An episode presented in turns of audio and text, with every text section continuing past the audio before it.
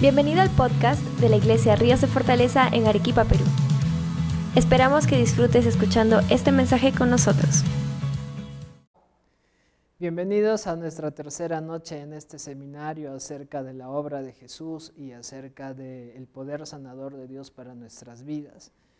Así que vamos a empezar esta noche, vamos a continuar en lo que ha sido este pequeño seminario y vamos a seguir hablando acerca de este tema en especial en especial por, por, el contexto que se está viviendo, por todos los pensamientos y sentimientos de, de, miedo, de temor alrededor de, del mundo, de, la iglesia con respecto a, a la enfermedad y en especial a este virus que está azotando la humanidad. ¿Qué tiene la Biblia que decir? Lo hemos estado mencionando estas noches, ah, pero vamos a seguir hablando acerca de la voluntad de Dios y nos habíamos quedado el día de ayer en tercera de Juan, el versículo 2, un versículo ya muy conocido, que quiero repetir esta noche y dice así, amado, yo deseo que tú seas prosperado en todas las cosas y que tengas salud, así como prospera tu alma.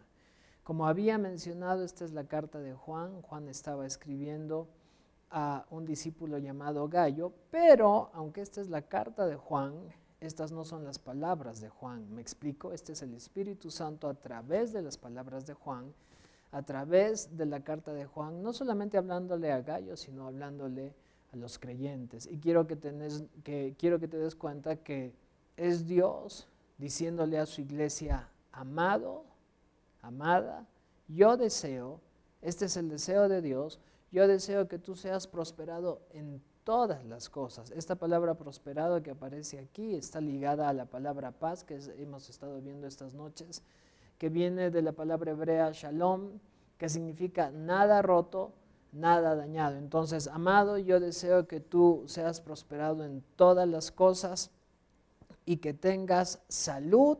Habíamos visto esto, esto también las noches anteriores. Salud es, es un estado es el punto en donde todo está en perfecto orden, en donde, eh, en donde todo funciona en su perfecto orden, en donde no hay enfermedad, en donde nada está fuera de lugar. Entonces, y que tengas salud así como prospera tu alma. Y el punto aquí es de que Dios desea que a nosotros nos vaya bien y que tengamos salud. Con este versículo de pronto podríamos hablar y explicar mucho, porque si, si yo me detengo acá y reflexiono en esto, y vamos a ver otros, otros versos en, en paralelo, pero ¿cuál sería la razón por la cual Dios desearía mi enfermedad o mandaría enfermedad sobre mi vida? Cuando la Biblia dice que Él desea que yo tenga abundancia de paz y que tenga abundancia de salud. Eso es muy importante de, notar. Así que con eso en mente vamos a Salmos, capítulo 35, versículos del 26 al 27, una de mis escrituras favoritas en estos días, según lo que estaba meditando para compartir con ustedes. Salmo 35, versículos del 26 al 27, y dice así, me encanta, dice, sean avergonzados y confundidos a una los que de, los de, los que de mi mal se alegran. Vístanse de vergüenza y de confusión los que se, se engrandecen contra mí. Canten y alégrense los que están a favor de mi justa causa. Y digan siempre, sea exaltado Yahvé, que ama la paz de su siervo. Vamos a volverlo a leer. Sean avergonzados y confundidos a una los que de mi mal se alegran Vístanse de vergüenza y de confusión los que se engrandecen contra mí. Canten y alégrense los que están a favor de mi justa causa. Y digan siempre, no a veces, no de vez en cuando, dice, y digan siempre, sea exaltado Yahvé que ama la paz de su siervo. ¿Qué está diciendo el salmista acá? Está diciendo todos aquellos que han venido en contra de mí que me han deseado mal, dice, sean confundidos y avergonzados a una sola. Evidentemente, aquí también, este, aquí está el diablo y todas sus obras. Dice, toda cosa mala que haya querido venir en contra, en contra mía, todo ataque del enemigo que haya querido venir en contra mía, dice, sea avergonzada y sea confundida a una. Todos los que de mi mal se alegran sean avergonzados y todos los que estén a favor mío y de mi justa causa, canten y digan conmigo siempre. Esto es muy importante de mencionar porque dice y digan siempre en el libro de Santiago cuando habla acerca de el poder de nuestra lengua, cuando dice en, este mismo libro de que nuestra lengua es como ese pequeño timón que conducirá que conducirá la barca de nuestra vida. Y luego dice que proverbios que vida y muerte hay en el poder de la, de la lengua, luego regreso a Santiago y dice que de un manantial no puede salir agua dulce y amarga a la vez, continúa en Santiago y dice que nuestra lengua puede ser llena de vida para producir vida o puede ser inflamada por el infierno para contaminar la rueda de la, de la creación y hacernos daño. Regresando a este salmo, dice, digan conmigo siempre, ¿qué es lo que tú tienes que decir con respecto a Dios? qué es lo que Dios espera que nosotros digamos con respecto a su amor, con respecto a su deseo de bendecirnos, qué es lo que nosotros como iglesia debemos decir sobre los días que vivimos.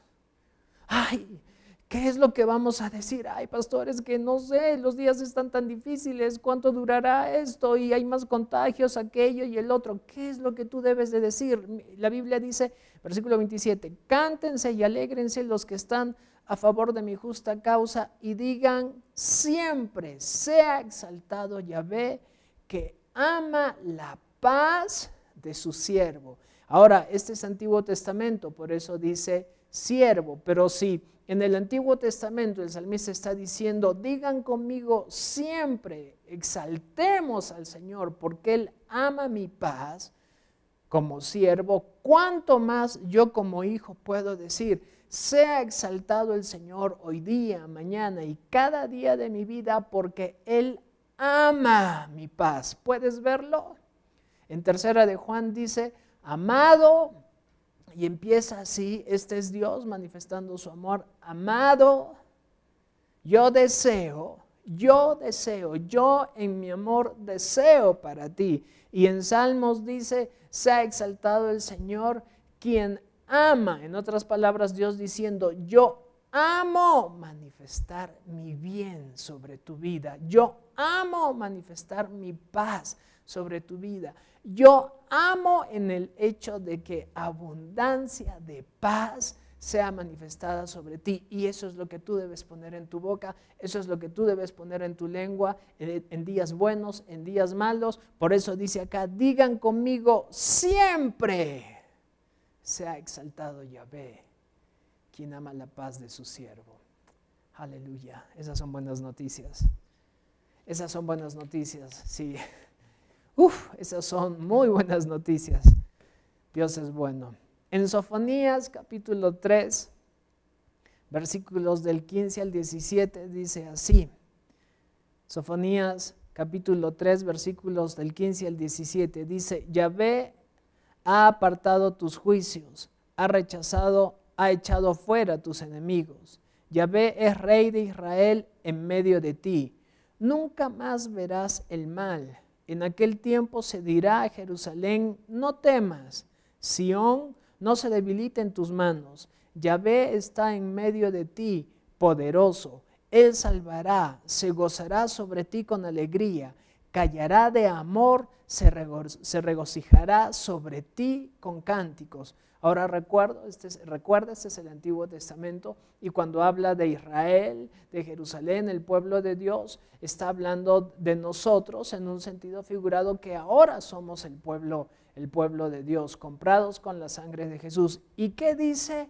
Que Él calla de amor por mí, que dice que Él está en medio de mí como poderoso gigante, que Él se regocija sobre mí con cánticos y que una vez más dice que no, eh, que no se dirá, eh, que, que, Él dirá de mí, no temas, que no, mis manos no se debilitarán. ¿Por qué? Porque Él se regocija sobre mí. Este, ¿Y cómo se regocijaría sobre mí? Haciéndome el bien. ¿Y cómo puedo estar tan seguro de eso? Porque Él calla de amor por mí. Eso es lo que dice la Escritura. Él calla de amor por mí. Hace un tiempo atrás, una, una, pastora, hermana en la fe, este, me, dijo, cuando tú seas papá vas a entender este versículo mejor. Y me contó su experiencia como madre. Eh, me dice, cuando ves a tu bebé muy pequeño durmiendo y tú lo miras y quisieras llenarlo de besos, abrazos, pero no quieres que nada lo moleste, que nada lo perturba, así que solo te miras y te deleitas mirándolo y callas de amor por Él. ¿Cuánto más Dios? ¿Cuánto más Dios? Vamos a volverlo a leer. Dice, Yahvé ha apartado tus juicios, ha echado fuera tus enemigos.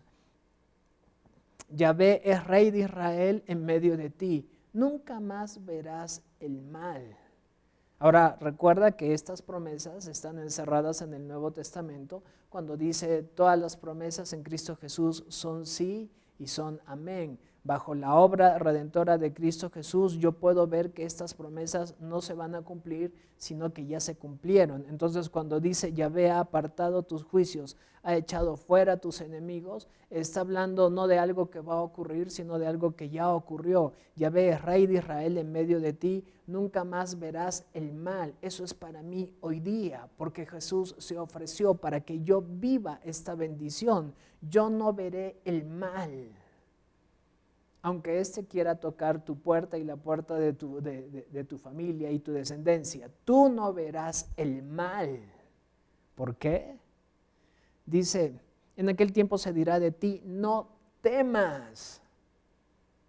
No veré el mal, así que no tengo nada que temer. Sión no se debilita en tus manos, no, no, no te desanimes. Yahvé está en medio de ti, poderoso, Él salvará se gozará sobre ti con alegría, callará de amor, se, regocijará sobre ti con cánticos. En otras palabras, todo esto en el conjunto de que Dios ama hacerme el bien, manifestar su bondad, su bien, su paz sobre mi vida. ¿Son buenas noticias? Ahí donde tú estés mirando este video, tú puedes levantar tus manos este, si, si, estás solo o estás con alguien, te animo a que con quien estés levanta tus manos y dile, Señor, tú me amas a mí, yo recibo ese amor, yo quiero conocer ese amor y quiero darte la oportunidad de manifestar ese amor en gran manera sobre mi vida. Mateo capítulo 8, versículos del 1 al 3 dice así. Mateo 8 del 1 al 3. Cuando descendió Jesús del monte le seguía mucha gente y aquí vino un leproso y se postró ante él diciendo, Señor, si quieres, puedes sanarme o limpiarme otras versiones. Jesús extendió su mano y le tocó diciendo, sí quiero, sé limpio. Y al instante la lepra desapareció. Voy a volver a leer este pasaje porque realmente me, conmueve mucho y voy, voy a explicarlo un poco más. Mateo 8 del 1 al 3. Cuando descendió Jesús del monte le seguía mucha gente.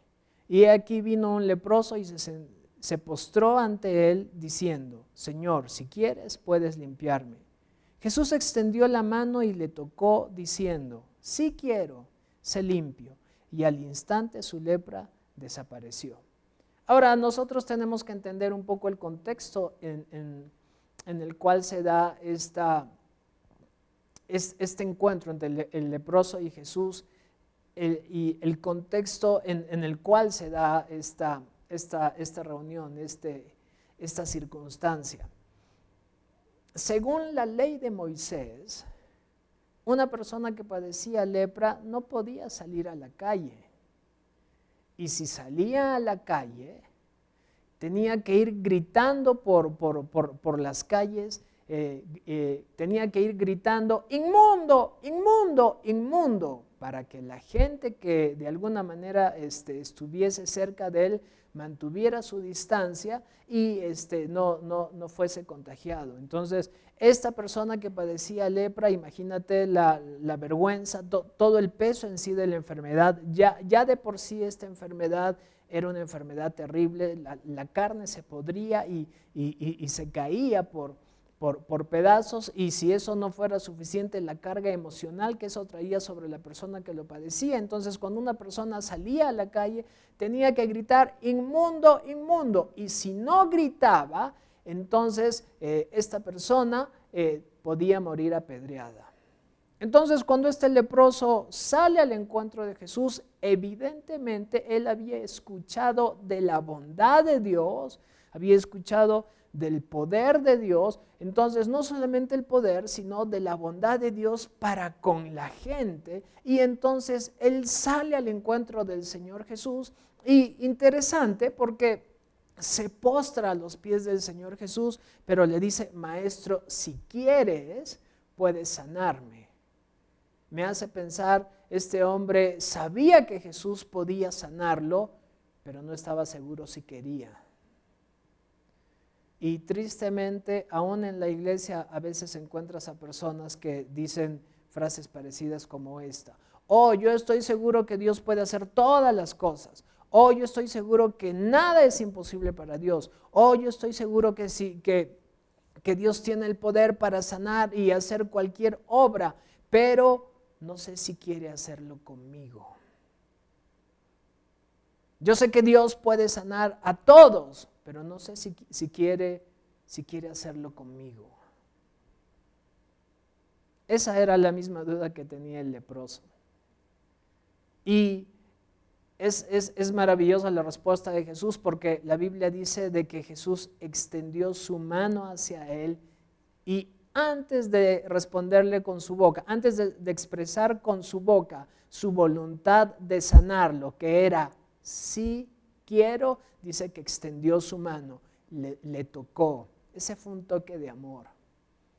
Le tocó, primero le tocó y, luego le dijo, si quiero, queda sano de tu enfermedad, de tu enfermedad. Y la Biblia dice, al instante la lepra desapareció. Nosotros necesitamos entender esto. Nosotros necesitamos entender que somos la iglesia, que somos el motivo del amor de Dios. Nosotros necesitamos entender que Dios se deleita en nosotros en hacernos bien. ¿Por qué? Por una sencilla razón.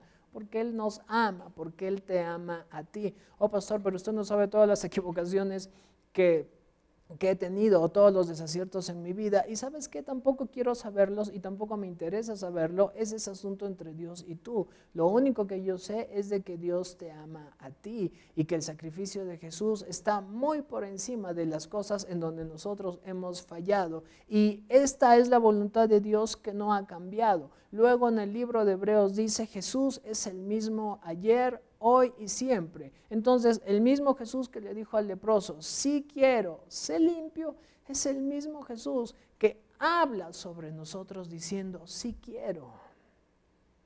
Si quiero, si quiero ser y seguir siendo la respuesta sobre cualquier cosa que tú necesites, porque te amo.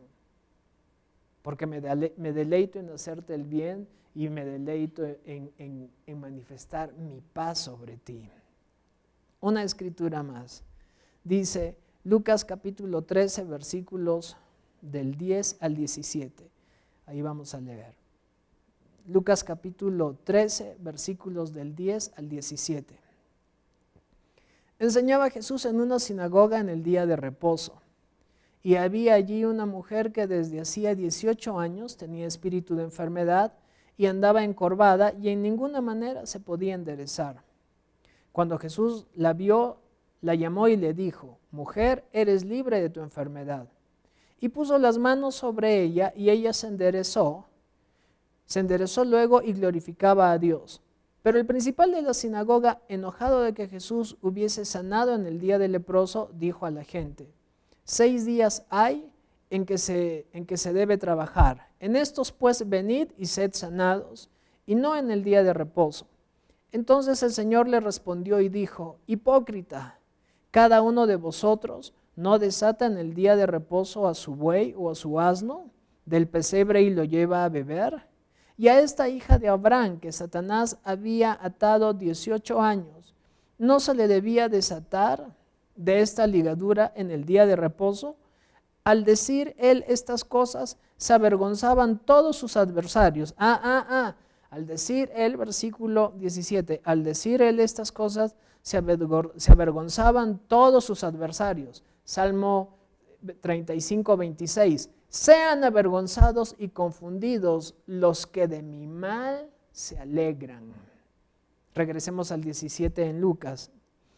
Al decir él estas cosas, se avergonzaban todos sus adversarios, pero todo el pueblo se regocijaba por todas las cosas gloriosas hechas por Jesús.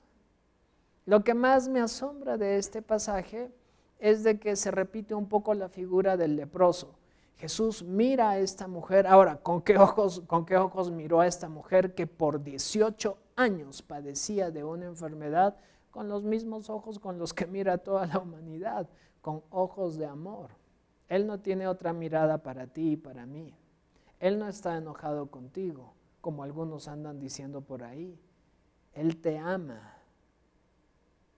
Y Él no va a mirarte de, Él no va a mirarte de otra manera. Él te ama a ti. Entonces Él ve a esta mujer 18 años enferma y la Biblia te da un detalle con una enfermedad que la mantenía encorvada y que en ninguna manera había podido mejorar. ¿Cómo sabemos que no podía mejorar? Porque dice, en ninguna manera había podido enderezarse. Y Jesús la mira y le dice, mujer, eres libre de tu enfermedad. Y luego de decirle eso, pone manos sobre ella y al instante la mujer es sanada. Pero lo que más me llama la atención aquí es de que hubo gente que se enojó con el hecho de que Jesús sanase a esta mujer. Y saben, hermanos, esto no es muy diferente de los tiempos que vivimos hoy en día.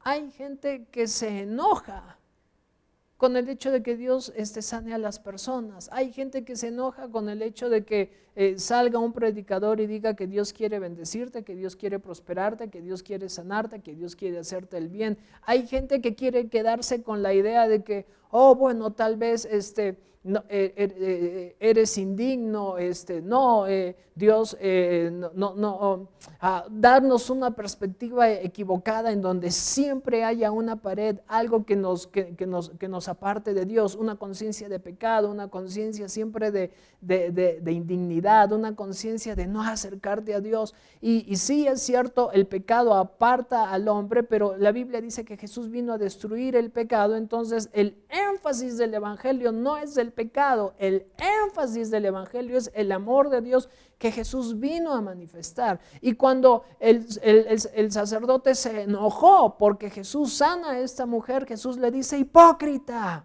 ¿acaso ustedes no sueltan a sus animales en el día de reposo para que estos vayan a beber? Y tú querías que yo este, no, suelte a esta mujer en el día de reposo, esta mujer que ha estado atada por una enfermedad, acá dice atada por Satanás 18 años, pero lo que Jesús está diciendo es algo más allá. En otra parte de la escritura la Biblia dice que Jesús viene a ser nuestro descanso, nuestro día de reposo es Él. Entonces lo que Jesús estaba diciendo es, esta mujer había estado 18 años enferma. Tú te molestas porque yo la sano en el día de reposo, pero esta mujer ha estado 18 años enferma. ¿Tú quieres que la haga esperar un día más para sanarla, siendo que ha estado 18 años enferma? Se lee rápido, pero para alguien que ha estado conviviendo con una enfermedad dos semanas, tres semanas, y esta enfermedad tiene síntomas y dolores que le acompañan, o meses o años, dile a esa persona que Dios este, va a esperar un día más para sanarla. Eso es una tontera. Ese es, ese es un concepto religioso. Jesús quiere sanarte hoy. Jesús quiere que tú seas sano hoy. Por eso es de que Jesús le dio la respuesta que le dio al sacerdote, una respuesta ah, dura en el sentido de, de, romper toda idea religiosa con respecto a la buena voluntad de Dios para manifestar su amor y su bien para tu vida. No tienes que estar enfermo.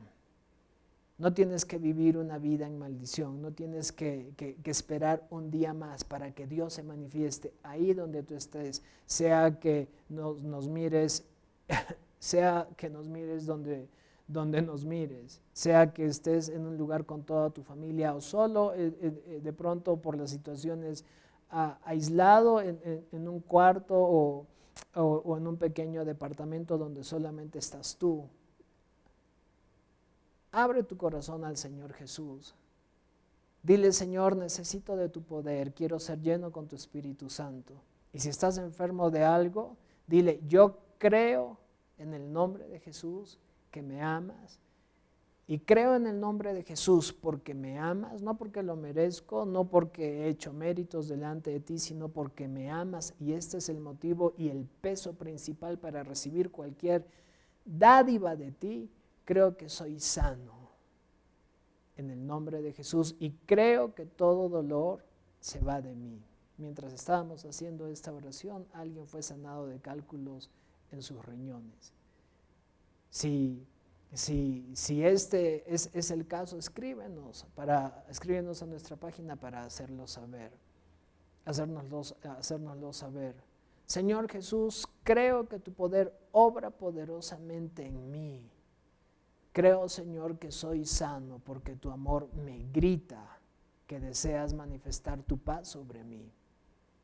En el nombre de Jesús y te abro mi corazón para llamarte Señor y Salvador de mi vida. Te amo, Señor, no más de lo que tú me amas. Y creo que mientras más te conozca a ti y más conozca de tu amor hacia mí, más te amaré. Amén. Sé bendecido, sean bendecidos ahí donde, donde este video haya llegado. Amén. Esperamos que el mensaje de hoy haya sido de gran ayuda para ti. Si deseas más información de nuestra iglesia, síguenos en nuestras redes sociales. Búscanos como Ríos de Fortaleza Ministerios en Facebook, Instagram, YouTube y Spotify. Hasta la próxima.